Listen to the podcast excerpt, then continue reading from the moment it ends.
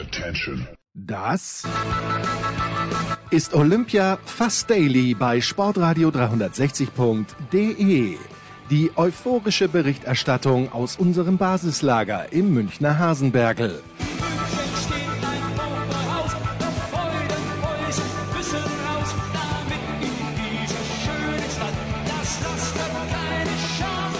Rasende Abfahrer in Garmisch.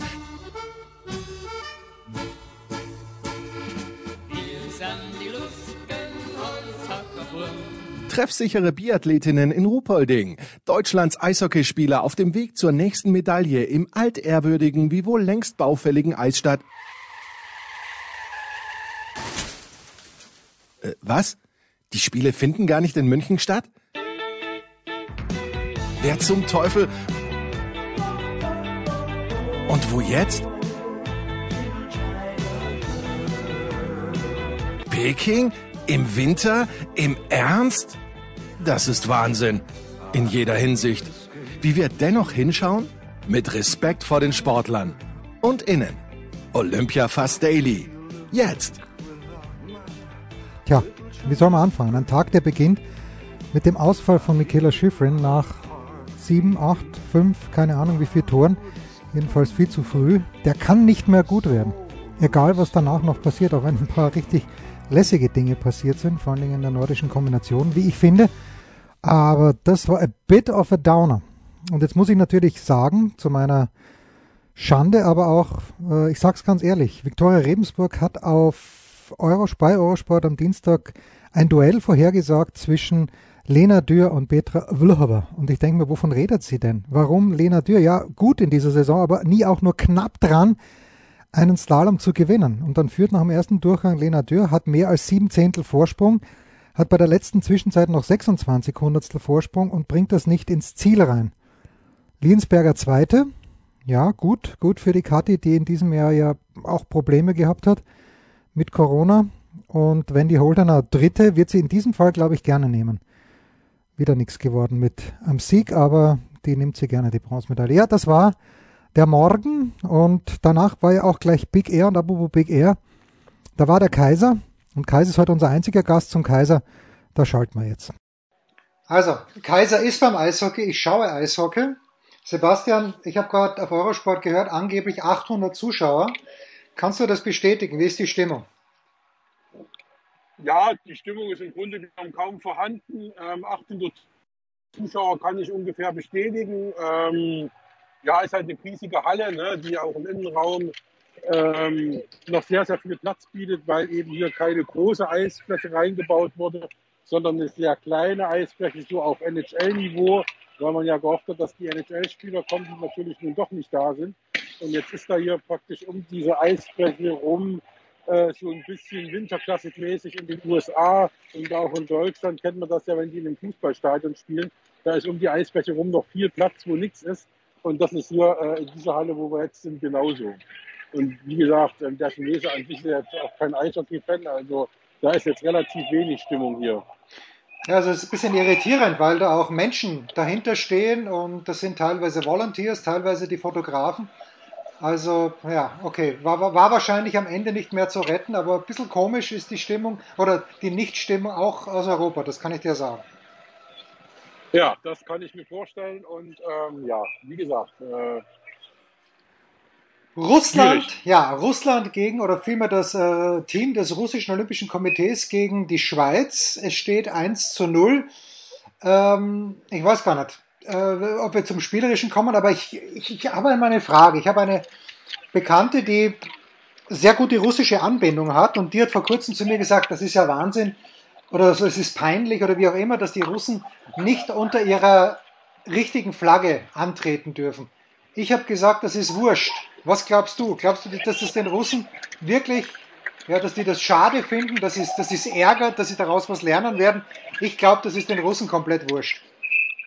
Ja, das glaube ich auch. Also den Sportlern auf, allen, auf alle Fälle, denen ist es wurscht, den Politikern vielleicht nicht so, aber den Sportlern ist es vollkommen egal.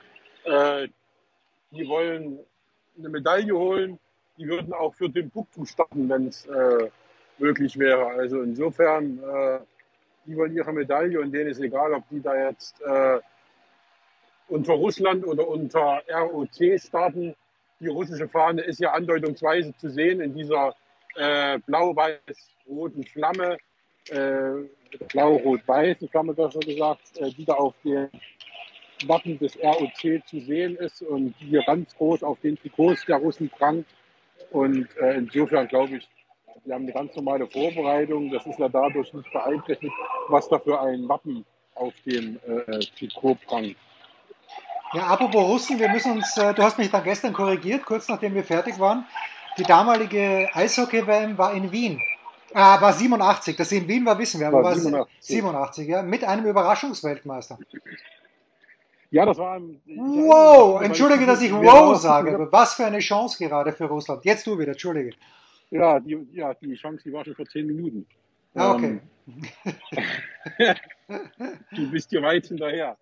Äh, ja, da damals ist Schweden Weltmeister geworden. Das war so schon fast sensationell anmutend. Und äh, das war ein tolles Turnier damals. Und ich glaube, müssen wir mal gucken, ich glaube 1985, da war die WM in Moskau und da ist, glaube ich, die CSSR Weltmeister geworden. Das war auch noch äh, mal so ein äh, Reinhauer, aber da bin ich mir jetzt gerade nicht sicher, aber ich glaube, das war so.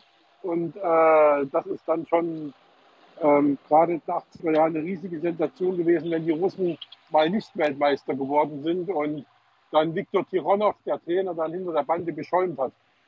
Ja, wenn er denn geschäumt hat. Und ich war mir nicht mehr wenn sicher. Ich war mir nicht sicher, ob 87 Vyacheslav Trettenjak noch im Tor war oder schon der Müskin. Äh, weil der, Nein, weder noch. Weder, weder noch. noch. Ah. Da war Sergei Melnikov im Tor. Wahnsinn, Wahnsinn, dass du das weißt. Unglaubliche Szenen.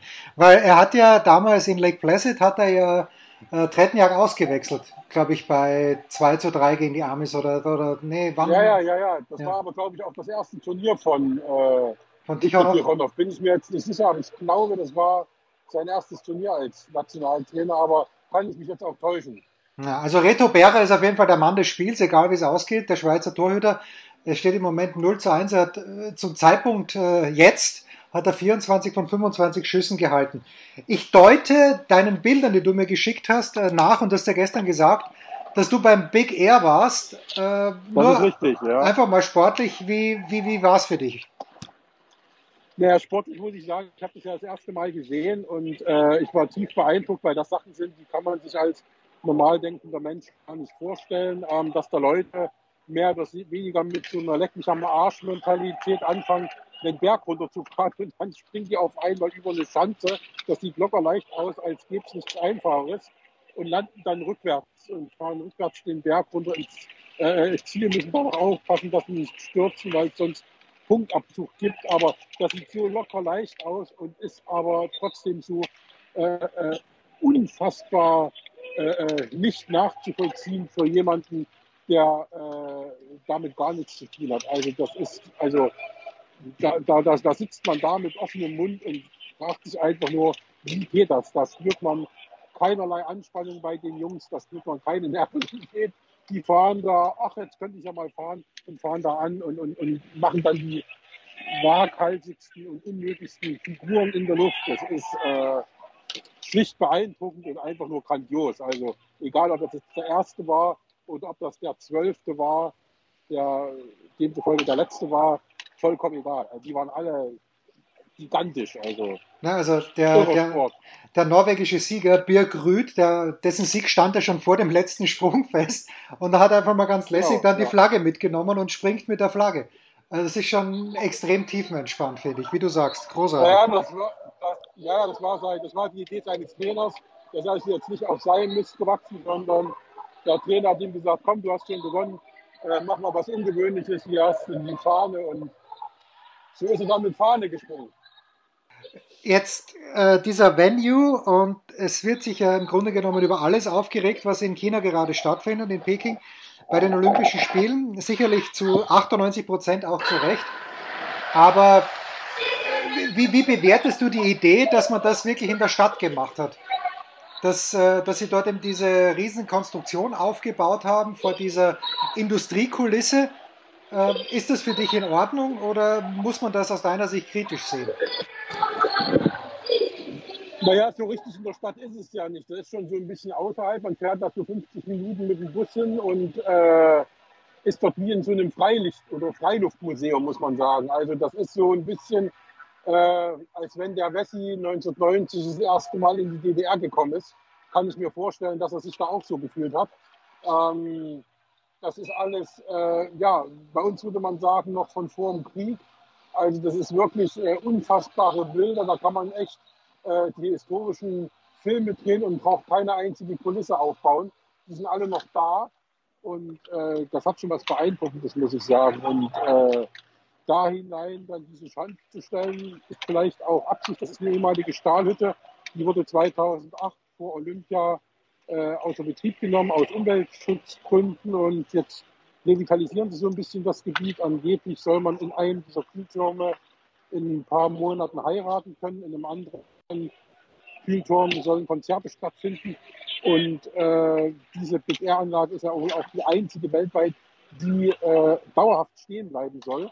Und gebaut übrigens die Anlagen äh, von, von einer deutschen Firma aus Durach im Allgäu.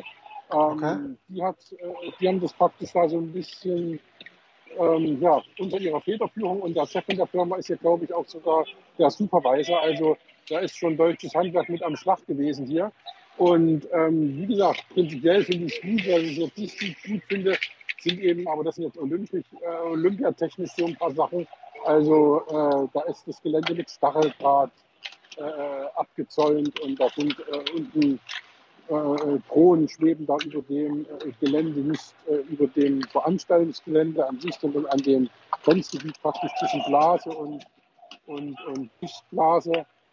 Äh, äh du hast überall Soldaten und da sind nur so ein paar skurrilen Dinge, die dann irgendwo ein bisschen äh, ja, ins Leere schauen, in ein Gebiet, wo überhaupt kein Mensch kommen kann.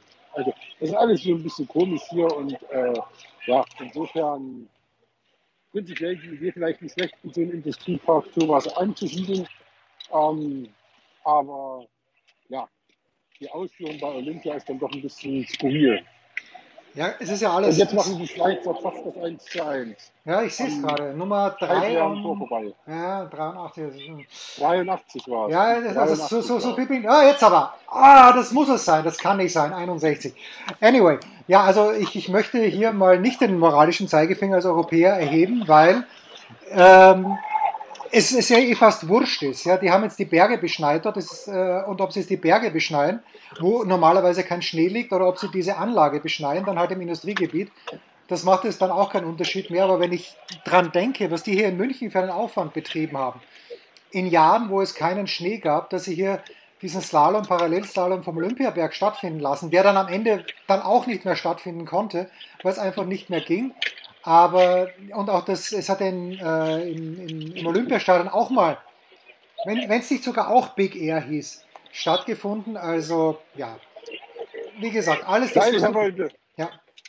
ich habe heute, früh, hab heute früh schon zu einem Kollegen gesagt, ähm, diese Location äh, mit diesem Big Air, mit dieser Big Air Schanze, das zeigt, dass auch Eisenhüttenstadt äh, Olympia ausrichten kann. Also da könnte man das wahrscheinlich äh, in das alte Hüttenwerk auch noch einbauen. Also insofern, Deutschland kann hoffen. Ja, Deutschland wird hoffen. Kaiser, ich lasse dich allein. Die Schweizer, ja, man weiß gar nicht, sind die Russen jetzt näher dran am 2 zu 0 oder sind die Schweizer, die waren jetzt extrem nah am Ausgleich. 2 Minuten 20 noch zu spielen, 1-0 russisches Olympisches Komitee. Kaiser, bis morgen. Ja, da hat sich nichts mehr getan, erstaunlicherweise. Danach noch, nach Kaiser, eben dieser unfassbare, dieser unfassbare letzte Kilometer bei den nordischen Kombinierern, wo dann Vinzenz Geiger zu Gold gelaufen ist und wo, wie heißt der, Lukas Kreiderer, der ist Dritter geworden und der war komplett fertig. Und ich dachte, okay, der wird jetzt durchgereicht, dann hätte Johannes Lamparter die Bronzene gewonnen, aber dieser Schlusssprint, wo eben Lamparter nicht mit konnte, von Vinzenz Geiger, der war aller Ehren wert, das war groß. Und dann bin ich, ich sage euch, wie es ist, wenn dann Doppelsitzer Rodeln anstehen, da gehe ich Radl fahren, wenn so ein schönes Wetter ist. Und warum auch nicht. Morgen Big Show übrigens.